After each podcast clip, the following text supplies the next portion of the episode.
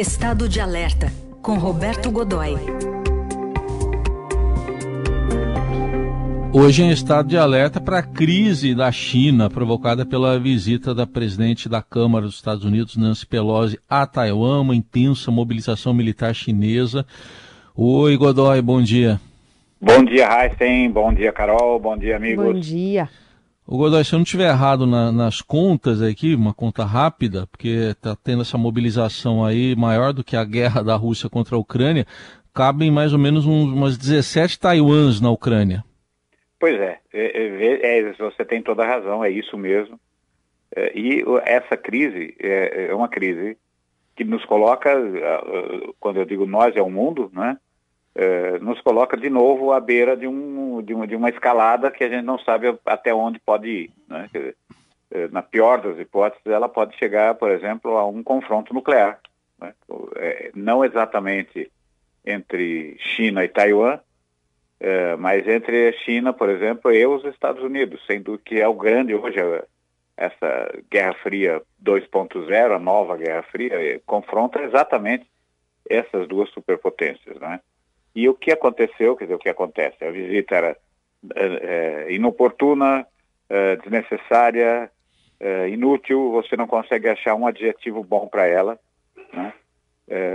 e, e veja, eh, foi um, um exercício de força da Nancy Pelosi isoladamente, quer dizer, o próprio partido não tinha informação de que ela faria essa viagem exatamente, pra, enfim, que iria para Taiwan, que ia incluir Taiwan num roteiro que passa pelas, por Singapura, Japão, Coreia do Sul, uh, enfim, passa pela região, por, a, por países aliados dos Estados Unidos ali na região, é, o próprio presidente Joe Biden eh, afirmou que não conhecia, né, que desconhecia esse negócio. O que acontece? O que aconteceu como reação? A, chancelaria, eh, a chancelaria chinesa, o Ministério das Relações Exteriores, protestou. O governo, o próprio Xi Jinping falou durante uma, duas horas por telefone com Biden a respeito de vários assuntos, mas naturalmente por causa da visita a sensação que passa é quase que de que o Xi Jinping é quem avisou o Biden de que a mulher estava indo para lá, né? e ela está tentando encerrar a carreira dela marcadamente, eh, que foi marcadamente eh, feita em cima de denúncias contra o regime chinês ao longo da história. Ela é uma mulher de 82 anos e provavelmente está encerrando a carreira política esse ano nas eleições de novembro. Ela eh, provavelmente não, não vai Ainda não sabe se ela vai concorrer ou não, mas é bastante provável que não. E, e encerre a carreira e aí tentou fazer essa, esse gesto, essa, essa mão de força, uma coisa totalmente desnecessária e, e cheia de símbolos. Eh, por exemplo, ela desembarcou com aquele terninho cor-de-rosa, rosa é a cor do movimento separatista, não é? Então tem uma porção de sinalizações desse tipo. O resultado prático disso, Heisen, Carol e amigos, é que nesse momento Taiwan, nesse momento que nós estamos conversando, Taiwan está sob cerco eh, aeronaval, eh, tem uh, uma frota cercando a ilha, claro que em águas internacionais, mas veja, no, no Estreito de Taiwan, águas internacionais é uma questão de metros. Sim. Você, é, você tem ali o estreito tem cento e pouco, 120, 140, que mais ou menos, 120, 140 quilômetros de extensão. Em alguns pontos, 20 quilômetros de largura. Então, águas internacionais ali, você virtualmente vê um do outro lado, né? Você tem alcance visual do outro lado.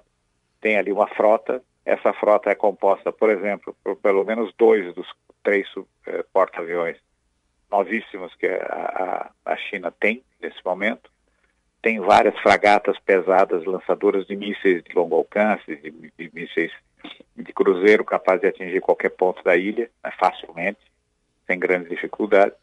E uma coisa que está provocando reação nas próprias, na vida das pessoas, por exemplo, voos comerciais foram desviados, cerca de 900, 900 frequências comerciais estão sofrendo essa coisa toda, e 50, pelo menos 56 aviões militares, entre caças, caças bombardeiros, eh, aviões eletrônicos de reconhecimento, enfim, já fizeram incursões bordejando o limite do espaço aéreo de Taiwan, aviões chineses entram, fazem um bordejo ali, saem voltam para águas internacionais, para o espaço aéreo internacional.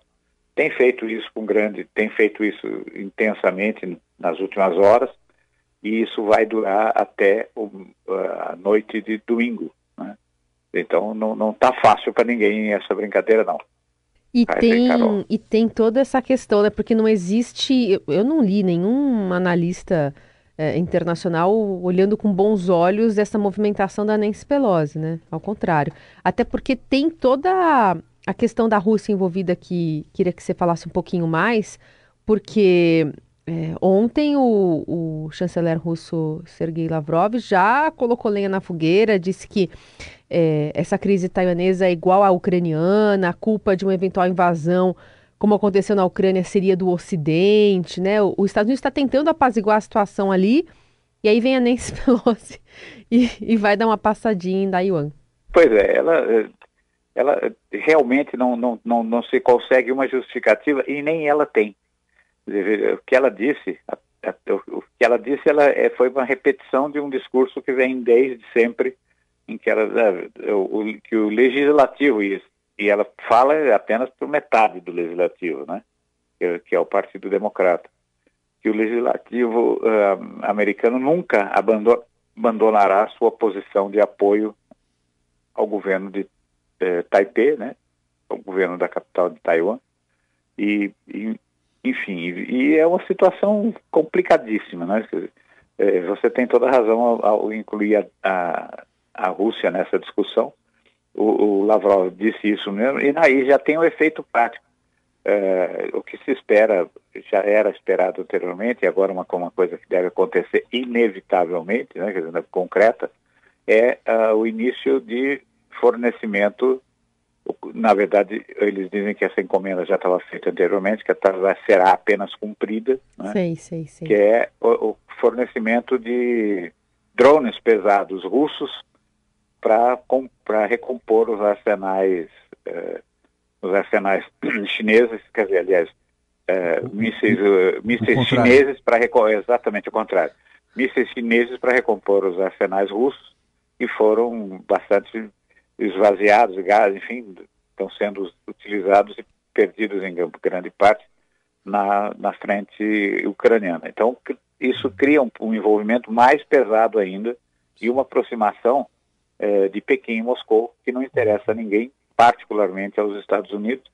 E aí acaba sobrando até para nós aqui no Brasil, essa crise toda. Porque veja, Taiwan é de longe a principal produtora de é, principal produtora de, de, de, microchips utilizados em toda a indústria, principalmente nos diversos sistemas é, da, dos carros modernos, de carros dos automóveis, mesmo os brasileiros. Então é aquela questão, não é ninguém mais tem capacidade para fazer esse tipo. Não, todo mundo tem, é que é muito mais barato e rápido é, comprar e receber de Taiwan. E que uhum. agora começa a ficar extremamente complicado, né? mais ainda. Muito bem. O mundo em estado de alerta agora também para Taiwan. E Roberto Godoy volta semana que vem aqui ao Jornal Dourado. Obrigado. Até quinta. Até quinta. Um grande abraço.